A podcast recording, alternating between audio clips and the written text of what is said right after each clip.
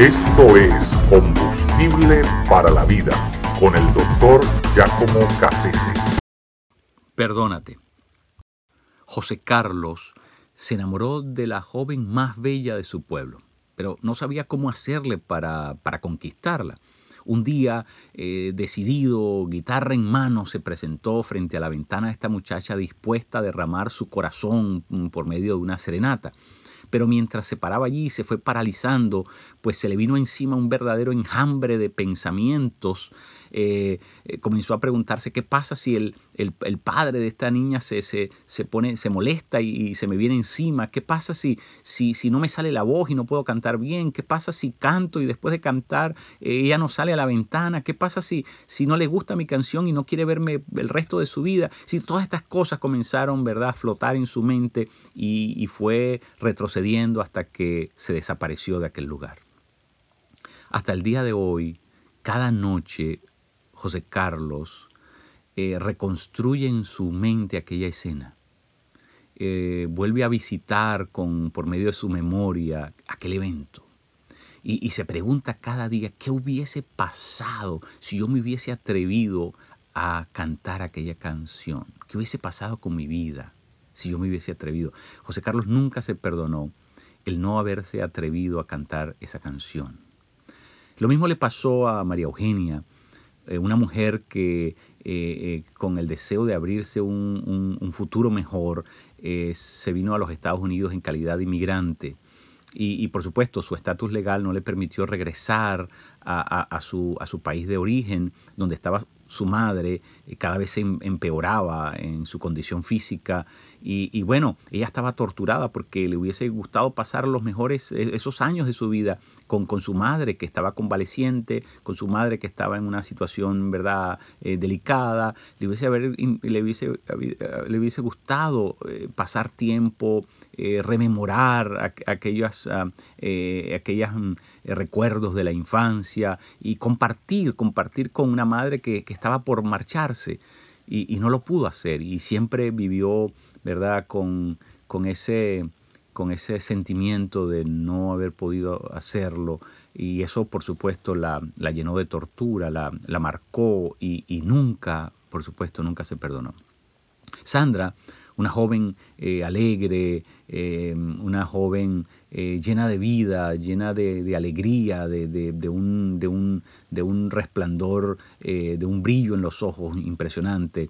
En un error en su vida, siendo todavía muy joven, ella salió embarazada y ofuscada por, lo que le había pasado y mal aconsejada en aquellos años de juventud cometió el error de abortar y como consecuencia de ese aborto, cada día se pregunta hasta el día de hoy, ¿qué hubiese pasado si me hubiese atrevido a tener a mi hija? ¿Cómo sería? ¿Cómo serían sus ojos, su cabello? ¿Cómo, cómo, cómo le hubiese llamado?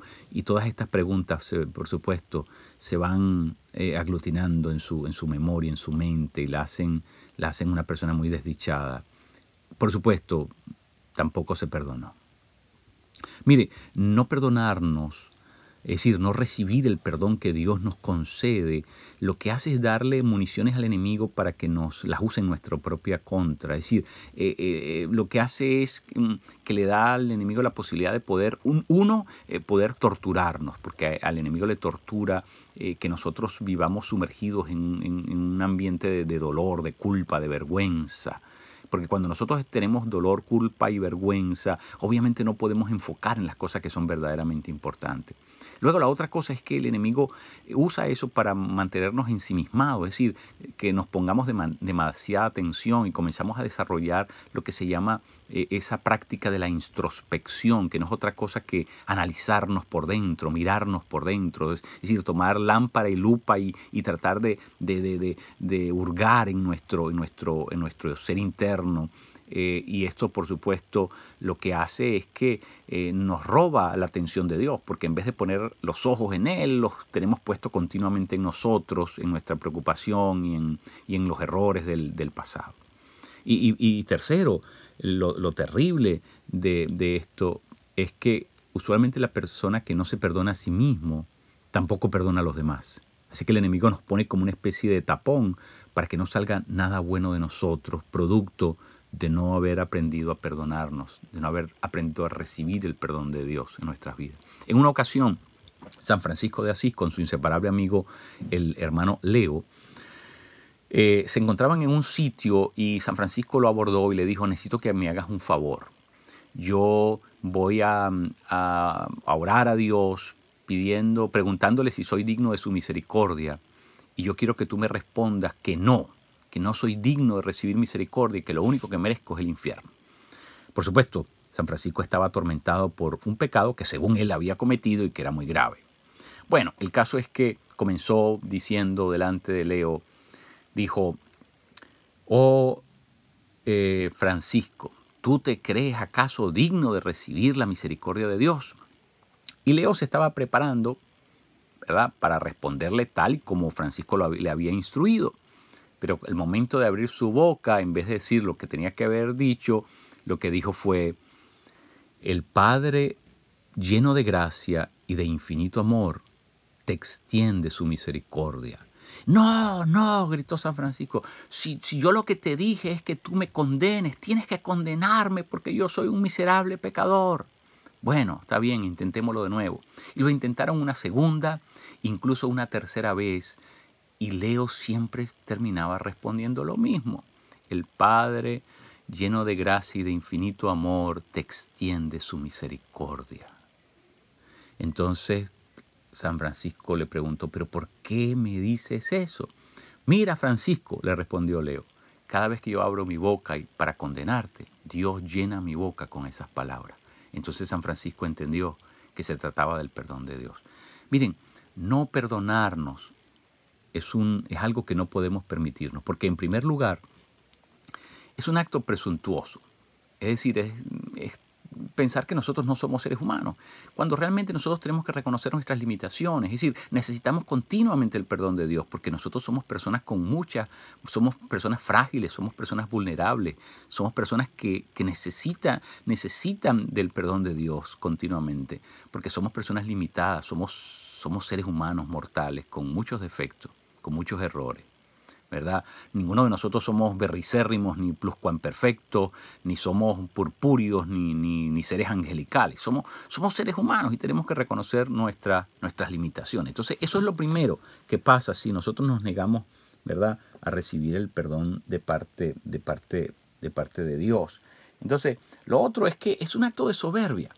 Porque cuando nosotros no recibimos el perdón de nuestros pecados, realmente lo que estamos diciéndole a Dios es que nuestros pecados son más grandes que Él. O, le estamos diciendo, bueno, que nosotros no podemos, eh, no, podemos no, no, pretendemos que Dios tenga la capacidad de poder solucionar nuestros, nuestros pecados. Y realmente eso no es verdad.